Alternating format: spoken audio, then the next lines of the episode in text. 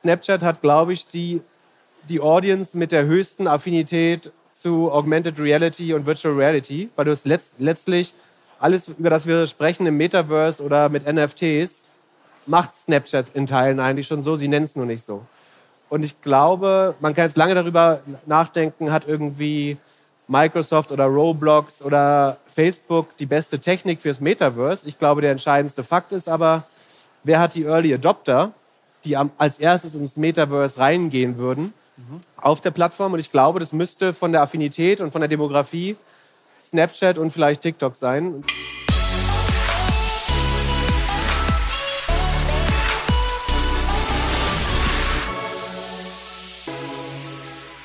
Hey, hier ist Christoph Bosek. Vielen Dank fürs Einschalten. Diese Folge läutet so ein kleines bisschen unsere äh, Festivalwoche oder unsere beiden Festivalwochen ein. Wir hatten nämlich gerade in Hamburg das OMR nach zwei Jahren Abstinenz mit 70.000 Menschen zum Thema digital, digitales Marketing, digitale Innovation.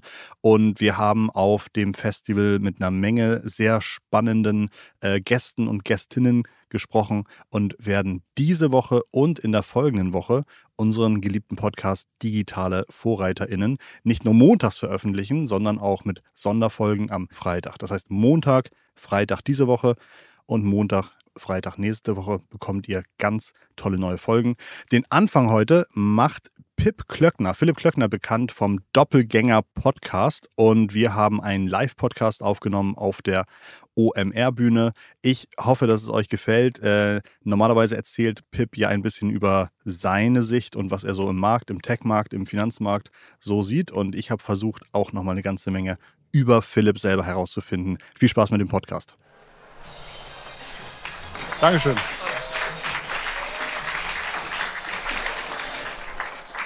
Dankeschön, ja, äh, herzlich willkommen. Schön, dass ihr hier seid. Schön, dass Philipp hier ist. Tolle äh, Anmoderation. Wollen wir sitzen oder stehen? Irgendwann sitzen gern. Okay, dann setze ich mich schon mal hin. Dann, äh, genau, der, der Ältere setzt sich zuerst hin. Ich bin im Stehen genauso groß wie du im Sitzen. Ähm, ich habe mir eigentlich so einen tollen Gag überlegt zum Reinkommen. Äh, wer, von euch, wer von euch kennt mich? Oh, okay, okay. Wer von euch kennt Philipp Klöckner? Okay, dann macht es ja eigentlich mehr Sinn, jetzt über mich zu reden, weil mich kennt ihr ja noch nicht. Das wäre auch lustiger. Das wäre okay, also kam ungefähr so gut an, wie ich es mir überlegt habe. ähm, vielen Dank, dass du heute bei uns bist. Du hast schon viel erzählt jetzt auf der Bühne, auf den Messen, hast viel gesehen, hast einen tollen Podcast. Für die Leute, deren Hände eben noch nicht hochgegangen sind, was hast du die letzten 24 Monate gemacht in 24 Wörtern oder weniger?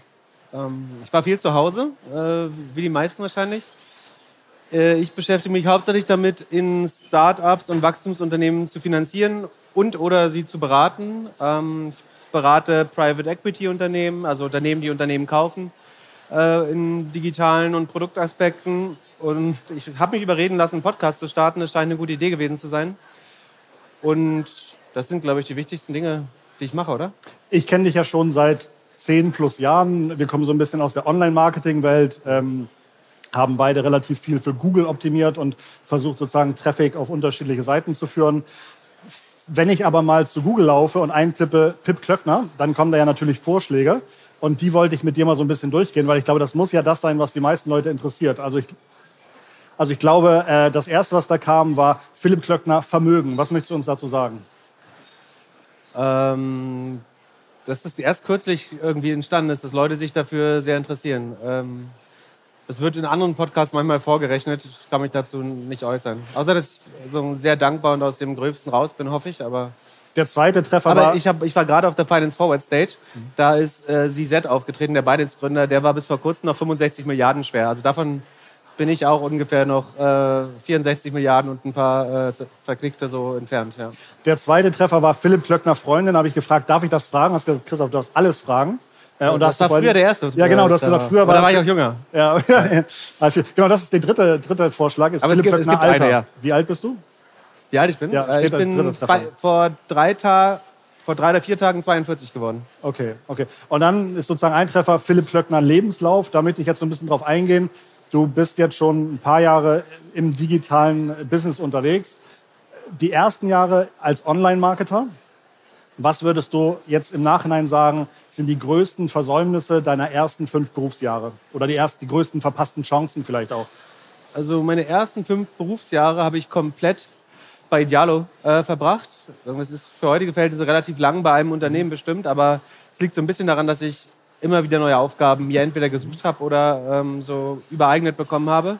Mhm. Von daher hat sich das trotzdem wie eine sehr steile Karriere und vor allen Dingen viel Wissenszuwachs äh, angeführt. Ähm, ich bin unheimlich schlecht darin, Dinge zu bereuen. Ich bin super dankbar für die Zeit eigentlich. Wenn ich irgend, also zum Wort Versäumnis passt vielleicht am ehesten, dass ich glaube, in den ersten fünf Jahren keinen Urlaub gemacht äh, zu haben, mhm. wenn ich mich recht. Also irgendwann, als ich gegangen bin, hatte ich ein paar Monate Resturlaub oder so, die ich dann abfeiern musste. Ähm, aber also, mir hat das Arbeiten so viel Spaß gemacht und es hat sich angefühlt irgendwie wie für Geld Computerspielen. Mhm. Ähm, und ich wollte auch weiter, wenn ich irgendwas aufgebaut habe, irgendeine Kategorie, neue Produkte, eine neue Marketingstrategie, wollte ich die auch täglich verfolgen. Und ich hatte irgendwie überhaupt keinen, habe komplett vergessen, einfach Urlaub zu machen. Und so, das hätte ich wahrscheinlich mehr machen sollen. Dann äh, hätte ich heute so, so schönes, volles, farbiges Haar wie du noch. Ja, genau. So, so sieht ein Körper aus, der viel Urlaub macht. ähm, wenn ich das Ganze nochmal umdrehe und sage, die letzten fünf Jahre, was würdest du jetzt sagen, was hättest du dir jetzt oder was hättest du vor fünf Jahren machen müssen, damit du heute keine Podcasts mit alten SEOs auf der Bühne äh, durchführen musst? Ach, auch super schwer. Also ich, ich, bilde mir ein, ein sehr reflektierter Mensch zu sein und auch sehr kritisch über mich selbst nachzudenken. Aber ich, äh, auch die letzten fünf Jahre bin ich vor allen Dingen mit Dankbarkeit erfüllt. Ähm, man könnte sagen, ich hätte vielleicht früher diesen Podcast starten sollen. So, Philipp Westermeier war der Erste, der mich dazu überreden wollte. Und ich habe irgendwie aus Imposter-Syndrom immer gesagt, ich, ich traue mir das nicht zu, ich will hier nicht Star-Analyst und so jede Woche oder einmal im Monat ist alles too much, ich kann das nicht. Äh, und dann hat äh, der, der andere Clown mich überredet, das zu machen. Und es hat es irgendwie geschafft und es hat sich niedrigschwelliger angefühlt. Aber ja, das hätte man früher machen können, aber was hätte es äh, geändert? Ist der Podcast für dich eher Teil, dich auszudrücken oder ist es ein hervorragender Akquisekanal für hochbezahlte Beratung und vielleicht auch tolle Investmentchancen? Ja, sehr gute Frage. Also es ist auf jeden Fall ein Weg, mich auszudrücken und das, was mich daran glücklich macht. Also es ist das Beste, was ich je gemacht habe, der Podcast. Wirklich? Äh, erfüllt, ja. Erstaunlich. Definitiv. Äh, ja. äh, also ich habe noch keine Kinder, sonst würde ich das so nicht sagen, aber äh, das, ich glaube, das ist das Schlauste, was ich je gemacht habe. Das Schlauste weiß ich nicht, aber das, was mich, das Erste in meinem Leben, glaube ich, was mich mit Glück erfüllt tatsächlich. Das heißt, was ganz cool ist. Ähm, und also, warum ich das schön finde, ist irgendwie, weil ich meine Gedanken in die Welt tragen kann. Nicht, weil das ein besonders cooles Geschäftsmodell ist. Man kann damit auch mhm. äh, Geld verdienen oder sagen, noch besser. Man, wir haben 650.000 Euro Spenden gesammelt für die Ukraine. Das ist äh, sogar noch besser als Geld zu Innerhalb von einem Tag oder zwei Tagen oder sowas. Ne? Ja, oder eine Woche oder so. Also ja, relativ schnell. Ja. Wahnsinn. Ganz, aber es liegt zum Beispiel daran, glaube ich, dass wir ansonsten das halt fast gar nicht monetarisieren. Also mhm. hätten wir jetzt vorher schon Merch, irgendwelche Kaffeetassen mit dem Gesicht von Philipp Glöckler verkauft, dann äh, hätte es vielleicht nicht so gut geklappt. Mhm. Sonst liegt, glaube ich, auch so ein bisschen an der Verknappung, dass du weißt, das war die einzige Möglichkeit, irgendwie da zu interagieren in einer Transaktion. Ähm, ob das gut für Akquise ist? Also ich glaube, für meinen eigentlichen Beruf, also so als teure Beraternutter, äh, die, also die größten Unterne äh, Vermögensverwalter der Welt zu beraten, da hilft das fast eher nicht, glaube ich. Da ist eigentlich so ein bisschen unterm Radar zu schwimmen und in Branchenkreisen als irgendwie sehr schlau zu gelten, eigentlich das beste Parfum. Mhm. Ähm, von daher glaube ich, ist es da gar nicht so zuträglich. Mhm. Vielleicht sogar kontraproduktiv, weil die, die, Leute zum Beispiel auch auf Diskretion vertrauen. Und was mir jetzt immer passiert ist, Leute sagen immer, aber darfst du nicht im Podcast sagen. So, ne? was, also, ich, wir reden wirklich über alles im Podcast. So, wir schneiden fast nie was raus. Ähm, aber zum Beispiel über Kundenprojekte darf ich einfach nicht reden. Mhm. Äh, deswegen ist das eigentlich klar. Aber ich glaube, da machen sich Leute schon Sorgen, dass man dann zu, zu vertratscht wird. Ähm, und was so Invest Investments angeht, da kommt natürlich viel unqualifizierter Dealflow rein. Also so wie wenn du jetzt zur Höhe der Löwen gehen würdest, dann kriegst du ja auch irgendwie irgendwelchen Plastikquatsch oder so vorgeschlagen. So.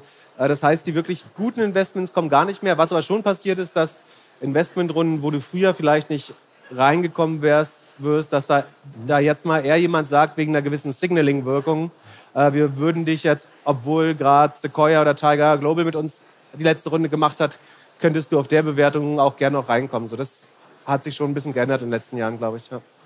Ich glaube, ihr habt da hoffentlich, also du sagst ja, ihr monetarisiert das jetzt nicht direkt, aber ihr habt da wahrscheinlich auch Kosten. Ihr habt da sicherlich eine Redaktion, die euch die Themen spottet oder vorbereitet oder macht ihr das alles selbst? Wir haben keine Redaktion. Nee, wir machen das. Äh, wir haben jetzt ähm, seit einem Jahr ungefähr einen Audio-Producer, also der das schneidet, weil das hat mhm. vorher äh, mein Co-Host Philipp Glückler äh, irgendwie bis nachts um zwei gemacht. Ähm, das heißt, da haben wir jemanden, der uns hilft. Aber man kann sicherlich diskutieren, ob das noch besser sein könnte, wenn wir eine Redaktion hätten. Aber ich finde es ehrlich gesagt schwer, ähm, jemand, also auf recherchierte Informationen zu vertrauen. Also ein großer Teil des, des Values, den der Podcast bringen soll, ist ja irgendwie meine Analyse, meine Einsicht, meine Recherche. Und ich finde das unheimlich schwer outzusourcen. Das ist vielleicht noch was, was äh, zu den Versäumnissen, man könnte schon sagen, ich hätte mir selber vielleicht in den letzten fünf Jahren so ein besseres Backoffice bauen können, irgendwie eine äh, persönliche Assistentin oder mir ein bisschen mehr Arbeit wegschaffen. Aber ich habe da so ein bisschen Kontrollzwang. Es fällt mir wirklich schwer, das abzugeben. Und andererseits glaube ich auch, es schult so ein bisschen dein eigenes Priorisierungsvermögen, wenn du immer in so einer ständigen, leichten Überlastung bist. Weil ja, dadurch beantworte ich manche E-Mails zu spät oder gar nicht, aber ähm, ich halte es trotzdem für das bessere Konzept wahrscheinlich. Würde es dir Spaß machen, so ein 70-Personen-Team zu führen, die dann mit all ihren Über, Sorgen zu dir kommen? Nicht. Also ich hatte tatsächlich bei Idealo, glaube ich, als ich gegangen bin, war mein Team 42 Leute groß. Mhm. Ähm, so das, das Reiseprodukt, äh, SEO, Marketing, äh, noch ein paar andere. Ähm, ich kann das schon teilweise, das hat auch schöne Aspekte gehabt. Ich bin stolz darauf, dass ich unheimlich wenig Leute von diesem Team, ich glaube nur eine Person wirklich in, in sechs Jahren verloren habe. Aber Spaß macht mir es eigentlich nicht, Leuten irgendwie zu erzählen, was sie machen, mhm. äh, machen sollen. Also ich arbeite gern mit, mit, mit schlauen, guten Leuten zusammen, ähm, aber gern so autark und eigenständig wie möglich. So als in der Chefrolle gefalle ich mir eigentlich äh, nicht so sehr. Ihr habt gerade oder ihr habt gestern, glaube ich, einen Vortrag Best of GAFAM gemacht. Mhm. Kannst du uns noch mal ein kleines Best of Best of geben? Also was habt ihr darin behandelt? Worum ging es? Ja, also wer das ganz hören will, kann das in unserem Podcast hören. Da ist das gestern schon veröffentlicht worden. Auf dem Heimweg zum Beispiel äh, Doppelgänger Tech Talk Podcast. Ähm, die Kurzversion ist, also GAFAM sind ja die fünf großen Technologiekonzerne in den USA. Unser Take zu Apple war, wir glauben schon, dass Apple schafft, äh, seinen Nutzern jedes Jahr 20 Prozent mehr Geld aus dem äh, Kreuz zu leiern. Die große Chance für Apple sicherlich entweder eine Autoplattform oder eine Augmented Reality Plattform in Form einer äh, Brille oder eines Fahrradhelms. Will.i.am hat äh, zu später Stunde Philipp Glöckler vorgeschlagen, dass Fahrradhelme die Zukunft wären. Da sind wir uns noch nicht so sicher. ähm, die, die Gefahr bei Apple ist so ein bisschen, dass ihr Search-Deal mit Google platzt. Apple kriegt im Jahr ungefähr 20 Milliarden, was ein substanzieller Anteil ihres Service Revenues ist von Google, einfach dafür, damit du, wenn du ein iPhone hast, die Google-Suche benutzt. Und das, es gibt eine gewisse Gefahr, dass das wettbewerbsrechtlich unterbunden wird, weil da zwei Monopole eigentlich sich gegenseitig schützen und dazwischen schön Facebook aufreiben.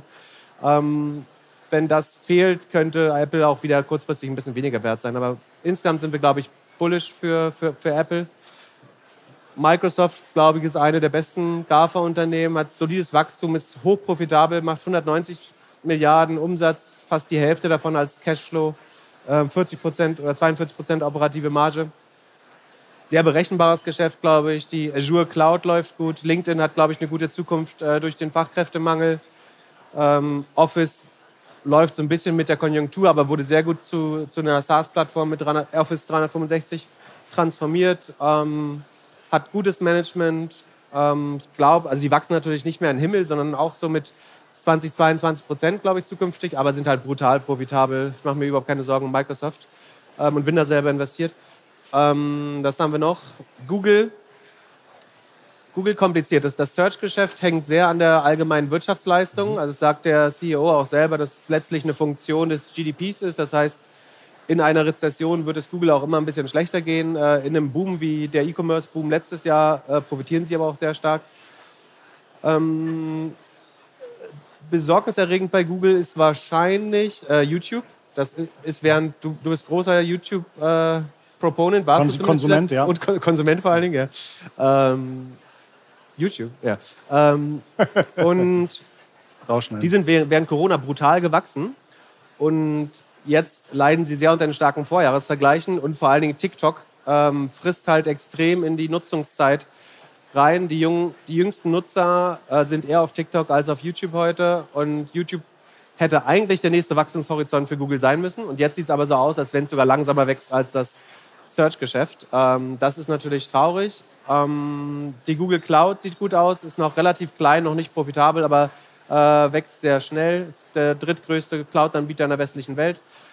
Und was hat Google doch? Ähm, ich glaube, Waymo ist eine, also die, die Chance bei Google ist Waymo, dass Autohersteller, die keine eigene Plattform haben, Ähm, also ein Tesla vielleicht nicht, äh, ein VW vielleicht nicht, aber alle die kleinen, mittelgroßen Autohersteller, dass wenn die sozusagen Google Software Waymo einsetzen für, für äh, fahrerloses Fahren, dann kann das schon ein Riesengeschäft werden.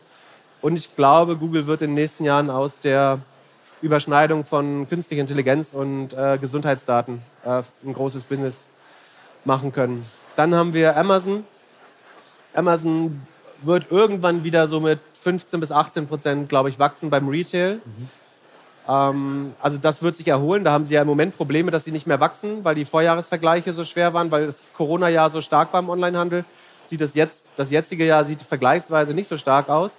Und genau wenn das sich erholt, befürchte ich, dass durch die Rezession und ein paar sterbende Softwareunternehmen, dass dann das AWS-Geschäft äh, langsamer wachsen könnte, was für Amazon durchaus ungünstig wäre. Ich glaube, das Werbegeschäft wächst bombastisch im Moment, aber wird auch ein bisschen an Momentum verlieren. Äh, und irgendwann kann das halt auch nur noch so schnell wachsen wie das E-Commerce-Geschäft letztlich.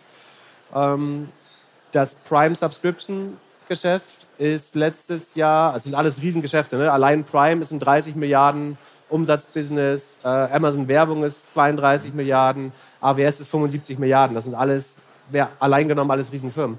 Aber Prime Subscription sieht auch so aus, als wenn jeder, der eine Amazon Prime Video äh, Subscription haben will, die bereits hätte. Ähm, sie sind vorletztes Quartal nicht mehr gewachsen. Jetzt sind sie durch Preiserhöhungen nochmal gewachsen. Aber auch da äh, wird es langfristig schwer. Apropos Prime, ich habe ja unter anderem natürlich auch einen YouTube Premium Account, für den ich glaube ich 15,99 Euro im Monat zahle. Mhm. Und jetzt habe ich beim Kumpel gesehen, der hat sich über ein VPN in der Türkei eingewählt ist dann auf YouTube gegangen und dann kostet dieser Premium-Account 1,39 Euro im Monat. Wirklich? Kann man kannst einfach machen. VPN Türkei, YouTube Premium 1,39 Euro im Monat. Das Wahnsinn. sind die guten Tipps. So, so, viel, so, viel, Value kann man hier mitnehmen. Ja, genau. Ey, ich hätte doch dich interviewen sollen. Ja, genau. Was ist dein nächstbester Tipp? Das erzähle ich dir in deinem Podcast. Okay. Äh, du hast eben schon Facebook erwähnt. Du hast dir viele Freunde gemacht in 15 Bundesländern, in denen du gesagt hast, Facebook ist das Sachsen des Internets. ähm, ein Bundesland fand das nicht so witzig. Was ist denn, wenn man jetzt mal umgedreht, was, was wäre denn jetzt das Silicon Valley des Internets? Gibt es denn irgendwelche neuen Plattformen, die du wirklich auch mit fünf und zehn Jahreshorizont als sehr relevant äh, einschätzen könntest? ich, also Facebook Sachsen des Internets sollte ein Bild dafür sein, dass die Facebook-Bevölkerung oder die Facebook-User tendenziell überaltern, dass die schlauesten Köpfe, glaube ich, die Plattform nach und nach verlassen oder schon verlassen haben. Ähm, und es trifft in Teilen eben auch auf, auf, auf, viele der östlichen Bundesländer, unter anderem das, aus dem ich komme, äh, zu, äh, um, um, das fair, um fair zu sein.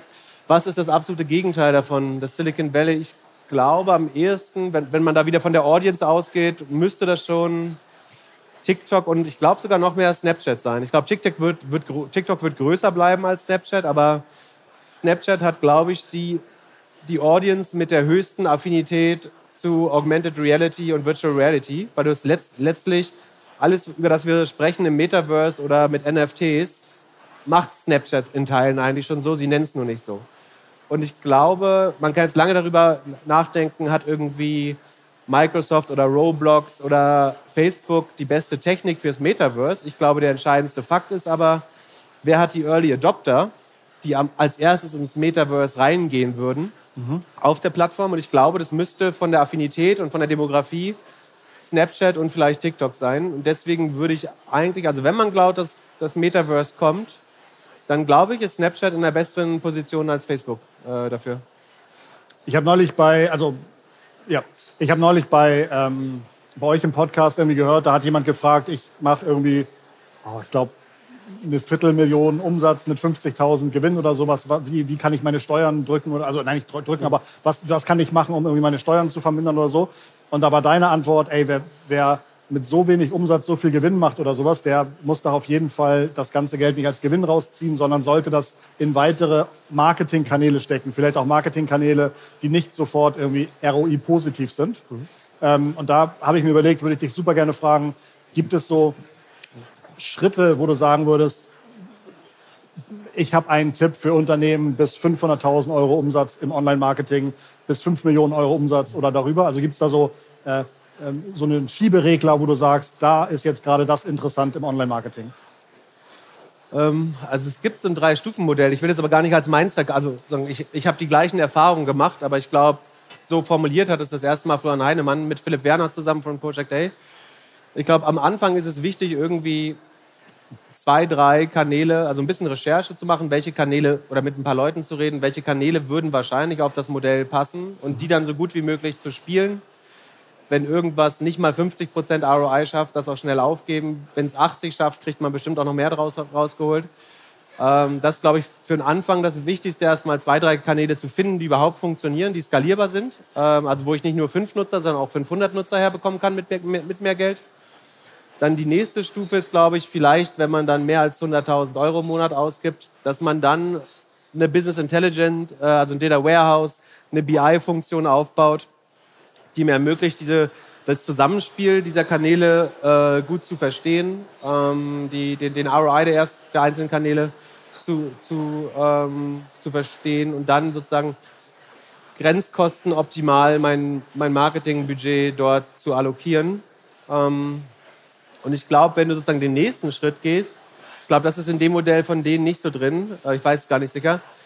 Also sagen wir mal, du spielst dann schon vier, fünf Kanäle, hast eine gute Transparenz in deiner eigenen BI darüber, dann solltest du, glaube ich, 20 Prozent deines Marketingbudgets so im Kopf dahin allokieren, dass du sagst, ich versuche jetzt Marketing zu machen, was, was nicht mehr heißt, ich gebe irgendeinem US-Konzern äh, eine Million im Jahr, sondern wie kann ich eigentlich in meinem Produkt Marketing oder Viralität einbauen und lieber ein bisschen Budget aus dem Marketing rausnehmen und irgendwo ein, ein Growth-Team aufsetzen, die überlegen, ob man mit Referrals, ähm, mit, wie gesagt, irgendeiner eingebauten Viralität im Produkt das Gleiche erreichen kann und so eigentlich mehr Unabhängigkeit von den, von den großen Plattformen erreicht. Das wäre so ganz grob meine Einschätzung. Hier sind jetzt auf der Messe zigtausende wahrscheinlich relativ wertvoller Kontakte. Ähm, ich hatte dich gefragt, wie würdest du die erreichen? Würdest du die jetzt auf TikTok bespielen oder sonst was? Oder da hattest du mir äh, einen, äh, einen, einen Trick gesagt, den ihr damals bei eurem Unternehmen eingesetzt habt. Also wie, wie würdest du jetzt alle Leute, die hier sind, maximal versuchen, mit deiner Werbung zu bespielen? Also ich würde verschiedene Sachen. Das, das eine ist, das machen manche schon gut, aber noch nicht alle, dass ich au außerhalb der Messe natürlich auch Werbung buche. Also dass ich bei Ströer oder irgendwelche oder Waldeco sagen die, die Out-of-Home-Flächen am Flughafen, am Bahnhof, in der ganzen Umgebung hier. Am Ende, ich meine, ihr alle schläft in, schlaft in irgendwelchen Hotels in Ottesen, Steilshoop oder was weiß ich. Also, und das war jetzt hier nicht der Fall. Ne? Also wir sind jetzt irgendwie durch die Gegend gelaufen und da war ja, noch relativ viel ja. äh, genau. Konsumerwerbung drauf. Und da hängen, also du hast ja nie so hohes Targeting auf Onliner wie jetzt gerade in dieser Stadt oder in der Umgebung der Verkehrsknotenpunkte. Mhm. Ähm, ich glaube, das würde ich äh, systematischer nutzen und man kann das halt einfach für eine Woche buchen. Dann zahlt man halt den dreifachen TKP, aber man hat das 20-fache Targeting.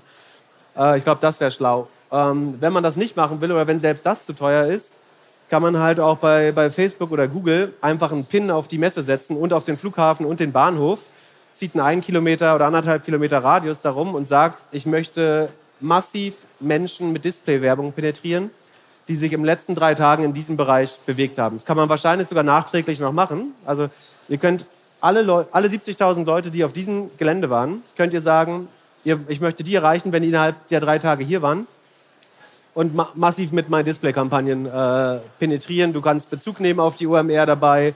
Äh, ich glaube, das ist schlau und ist deutlich günstiger als so ein, so ein Messestand, äh, ehrlich gesagt. Ähm, nichts gegen Messestand, ist auch tolles Value for Money, aber so, wir hatten als Startup kein Geld, deswegen haben wir, wir sind nicht zu jeder Messe gefahren, aber wir haben auf jeder Messe quasi Display-Werbung gemacht für alle Leute. Äh, wenn die dann zu Hause im Zug waren, haben die halt Display-Werbung gesehen, weil sie an diesem Ort waren. Ähm, und ich würde kostenloses Essen am Messestand verteilen, glaube ich, wenn das erlaubt ist. Das scheint mir eine gute Möglichkeit zu sein, Leute zu akquirieren. Äh, irgendwie Brezel für Visitenkarte oder so. Sehr gute Idee. Äh, damit hättest du mich auf jeden Fall auch ähm, äh, überzeugt. Mir war aufgefallen, dass ihr bei eurem Podcast eine eigene Community aufgebaut habt, eine Discord-Community. Discord ist so irgendwie diese äh, Art, ja, früher hieß es dann irgendwie äh, PHP-Forum, ähm, jetzt ist es sozusagen ein eigener Discord-Server, äh, wo die Leute drauf abgehen. Was ist euer Mehrwert dadurch, eine Community aufzubauen? Und habt ihr aus der Community in den letzten, seitdem ihr es habt, schon irgendwelche super spannenden Insights bekommen für eure Podcast-Sendung? Ja, also so, so schön Podcasting ist, es hat einen substanziellen Nachteil, nämlich dass sozusagen Kanal nur in eine Richtung ist. Das ist One-to-Many. Ne? Also wir, wir beide reden da und 40.000 Leute hören das. aber wir haben das total vermisst, unsere Hörer zu kennen und unsere Hörerinnen, von denen es leider zu wenig gibt. Äh, und irgendwie Feedback zu bekommen oder uns mit ihnen auszutauschen. Und dass uns auch jemand mal sagt, wo wir falsch liegen. Weil natürlich, sagen wir, wir tun da so, als wären wir Experten, aber jedes Thema, was wir da behandeln, es gibt immer noch einen, der ist noch, schlau, noch schlauer ist in dem Thema. Wir können ja nicht alles, wir können nicht die ganze Welt verstehen. Ähm, und wir wollten eigentlich so, ein, so einen Backchannel haben zu unserer Community. Wir dachten kurzfristig mal, äh, Clubhouse wäre eine gute Lösung dafür ähm, und haben das so versucht, kurz vorsichtig, ganz vorsichtig mal hochzufahren. Ähm, das hat sich dann aber, äh, irgendwie ist das nicht so spannend geblieben. Und wir haben es dann mit Signal probiert. Also wir wollten nicht mehr Leute, also man kann jetzt sagen, ich hätte es auch in einer Facebook-Gruppe machen können. Wir wollten aber nicht mehr Leute mit Facebook äh, sozusagen belästigen, weil wir uns relativ sicher waren, dass wir gar nicht mehr auf Facebook sein werden ähm, ab einem gewissen Zeitpunkt. Und dann war, sind wir irgendwo zwischen Discord und Slack gelandet, äh, haben uns auch für Discord entschieden, um den Leuten auch klarzumachen, das ist jetzt nicht ihre Arbeitsumgebung, sondern es ist äh, ein bisschen was Spielerisches, was äh, Zwangloses, Informelles. Und es war äh, eine der besten äh, Ideen, die wir hatten, weil wir halt genau das haben. Wir kriegen Kritik, wir kriegen äh, Hinweise, was wir besser machen können. Äh, wir haben Diskussionen, die wir im Podcast nicht führen können, äh, wo, wo Leute nochmal andere Perspektiven reinbringen. Wir haben ab und an auch kontroverse das, das technisch zu bedienen ist ja wahrscheinlich gar nicht so aufwendig. Aber wer von euch nutzt regelmäßig Discord? Einmal kurz würde ich gerne mal wissen. Da gehen jetzt gefühlt 7%, 5% der Hände hoch. Also ich glaube, egal auf welchem Discord man heutzutage noch unterwegs ist, es ist noch super edgy ja. und man findet da die absoluten Experten, die sich ja. sehr, sehr intim austauschen zu ihren ja. Fachthemen. Also ich glaube, das ist auch noch ein total momentan, glaube ich, für viele unterschätzter Weg an Informationen, an Netzwerk zu kommen. Man kann das noch lernen. Mhm. Äh, ich glaube, in fünf Jahren werden mehr Nutzer auf Discord sein als auf Facebook, ehrlich gesagt. Also zumindest unter 45 Jahre. Ganz sicher sogar. Äh, vielleicht ist das sogar schon der Fall, weiß ich gar nicht. Aber ähm, genau, also es hat okay, all die ja. Vorteile, die ich genannt habe. Ja. Ähm, es hat, macht ein bisschen Arbeit, aber wir haben eine relativ zivile Community. Mhm. Man muss da nicht so viel moderieren. Und wie gesagt, wenn man eine Facebook-Gruppe oder ein Forum navigieren kann, dann schafft man das auch mit okay. Discord. Ja. Sehr gut. Kennst du drei Namen, drei Personen, die eine kometenhafte Relevanz gerade bekommen, aber auch hier vielleicht von vielen Leuten noch gar nicht so auf dem Schirm sind? Oder vielleicht Einnahmen erstmal? Oh, das ist so also aus der aus Startup-Szene, Tech-Szene, Finanzszene. Ja, vielleicht etwas, was dich, was, was, was dich bewegt. Also kannst du dir aussuchen. Vielleicht jemanden, dem du gerne folgst. Ähm, du hattest eben über den Binance-Gründer also ich gesprochen. Ich würde fairerweise so extrem jungen Personen äh, versuchen, diese Bühne zu geben, weil die, also auch, die sollen ja. in zehn Jahren eine hohe Relevanz haben. Ähm, ich habe in einen äh, meiner Meinung nach hervorragenden Gründer investiert, der heißt Bastian Krautwald. Der macht, hieß früher Wave, jetzt heißt es Own, O-W-N. Die machen quasi die Neobank für Millennials. Also ich glaube, N26 ist nicht mehr die Bank der jungen Leute, sondern es ist die Bank unserer Generation vielleicht. Die Leute, die das erste Mal Apple Pay nutzen wollen. Äh, und Wave geht halt eine Stufe früher ran und versucht wirklich die Leute, die ihre erste Bankverbindung suchen, mit dem auf sie zugeschnittenen Produkt zu erreichen. Äh, und es könnte sein, dass Banken irgendwann so funktionieren wie Social Networks. Das heißt, die jüngste Generation wird immer wieder von einem anderen Produkt abge abgeholt werden. So wie unsere Generation von Revolut oder N26 abgeholt wurde, werden unsere Kinder oder jüngere Leute, glaube ich, vielleicht von einem, von einem Own oder einem ganz neuen Produkt abgeholt werden. Ähm, ich kann, könnte mir gut vorstellen, dass sie das Potenzial haben, Unicorn zu werden. Das ist ein großartiger Product Founder mit einem starken Team. Ähm, den würde ich nennen. Ich glaube, dass die, die beiden Jungs, die schon auf der Bühne waren von Ohne Aktien wird schwer, in zehn Jahren zwei der größten Finanzinfluencer in Deutschland sein werden. Ja. Ohne Zweifel. Also, ich, äh, Noah ich ist, glaube so, ich, erst 19 Jahre alt. Ne? Genau, Noah ist, ist 19. So, mhm.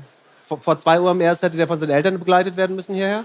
Und äh, Flo ist auch super jung. Ich, war, ich wusste zu dem Zeitpunkt noch nicht so viel, hatte nicht so viel Zugang zu so viel Öffentlichkeit wenn man das einfach nur weiterzeichnet, dann, dann, müssen die irgendwann anfangen, Drogen zu nehmen, um das noch zu verkacken. Ansonsten sind sie die zwei größten Finanzinfluencer äh, in, in, zehn Jahren, glaube ich. Und das, äh, das dritte, man kann auch was Negatives, oder? Was, also es geht um Relevanz. Ich glaube, die, die Gründer von Klarna werden in zehn Jahren dafür bekannt sein, dass Klarna nie wieder mehr als 50 Milliarden wert geworden ist und dass sie Millionen von Europäern in Konsumschulden reingetrieben haben. Ähm, und Klarna wird dann keine 10 Milliarden mehr wert sein. Das kann nicht falsch liegen natürlich. Aber ich bin mir sicher, dass Klarna keine 46 Milliarden mehr wert ist äh, bei der nächsten Runde. Ähm, ja. Und es wird Impact. Du hast ja nach Impact gefragt. Und ich glaube, es hat einen großen gesellschaftlichen Impact und der ist in dem Fall aber nicht positiv, glaube ich. Letzte Frage an dich. Du hattest, glaube ich, Anfang des Jahres gesagt, 2022 wird ein schwieriges Jahr für E-Commerce. Äh, fast die Hälfte des Jahres ist rum. Wo stehen wir da? Bitte manchen. Wo stehen wir bei, also ist, ist das Jahr immer, also ein schweres Jahr für E-Commerce? Hat sich das ein bisschen bewahrheitet oder kommt das jetzt erst leider noch? Ich, ich würde schon sagen, also Amazon, nicht mal, nicht mal Amazon äh, wächst. Viele, mhm. wenn hier Leute aus dem E-Commerce sind, die freuen sich, wenn sie irgendwie zweistellige Wachstumsraten dieses Jahr hin, hinbekommen, macht hier echt schon einen guten Job. Ähm, ich glaube, es ist eines der schwersten Jahre, die wir hatten, so wie die zwei Jahre davor zwei der besten waren, äh, keine Frage. Ähm, es könnte theoretisch, müssten im vierten Quartal, dann haben wir nicht mehr diese ganz schweren Vergleiche zu der Corona-Zeit, dann könnten relativ gesehen die Ergebnisse besser aussehen. Vielleicht entspannt sich auch die Supply Chain-Lage, wobei es gerade nicht so aussieht, weil China dicht macht wegen Covid.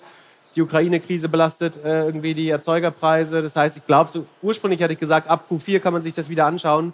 Inzwischen glaube ich, es könnte sogar noch ein bisschen länger ähm, schwer bleiben. Und dann werden wir außerdem Rezession und Inflation haben, gleichzeitig eventuell so eine Stagflation. Und dann kriegen wir vielleicht, bisher haben wir ein Supply-Problem. Also wir haben ausreichend Nachfrage, alle Leute wollen Geld ausgeben, aber wir haben gar nicht genug Güter und deswegen steigen die Preise. Was als nächstes kommen könnte, ist, dass wir vielleicht irgendwann wieder die Güter haben, aber dass dann die Leute kein Geld mehr haben, sie zu kaufen, äh, weil wir in der Rezession sind, weil das Geld weniger wert ist, die Preise steigen werden. Ähm, ich glaube, die nächsten 18 Monate werden schon noch äh, sehr schwer werden. Das ist äh, ein trauriges Schlusswort. Hätte ich eigentlich eine andere Frage zum Ende stellen ja. müssen. Aber äh, danke dir für deinen viel Input. Ich glaube, das muss man wirklich mehrfach hören, um alles zu verstehen, was da an Value drin war. Deswegen große Empfehlung, diesen Podcast nochmal zu hören. Digitale VorreiterInnen heißen wir. Digitalisierungspodcast von Vodafone. Jeden Montag kommen wir raus. Philipp ist dabei, viele andere sind dabei. Und, und ähm, ansonsten kann ich Christoph Boseks Instagram-Feed sehr empfehlen. Äh, da kann man auch sehr viel lernen. Christoph Unterstrich Bursack, nee, wie ist dein Handle? Äh, Pip Klöckner heiße ich auf, auf, auf, Instagram. Genau, also das war's. Ganz herzlichen Dank, dass du bei uns warst. Großer Applaus für dich. Ich habe zu danken. Danke. Kleine Notiz als Service-Post jetzt am Ende vom Podcast. Wir haben ja gerade darüber gesprochen, dass Philipp vorher gesagt hat, dass Klarna ähm, nicht so ganz gut in die Geschichtsbücher eingeht, wie sie vielleicht mal standen. Und einen Tag nach der Aufnahme hat Klarna veröffentlicht, dass sie versuchen, eine Milliarde Dollar aufzunehmen zu einer Bewertung von 30 Milliarden Dollar. Das heißt, das ist ein 30 Prozent Drop von ihrer letzten Bewertung, die bei knapp 50 Milliarden Dollar lag. Also tatsächlich einen Tag nachdem Philipp das hier prophezeit hat, hat sich schon ein kleiner Teil seiner Prophezeiung bewahrheitet.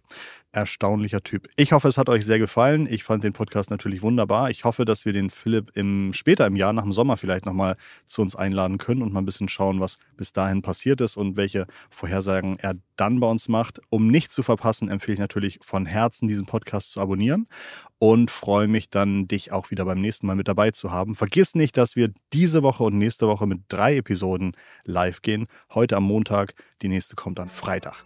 Vielen Dank fürs Einschalten. Bleibt gesund. Ganz liebe Grüße von Christoph.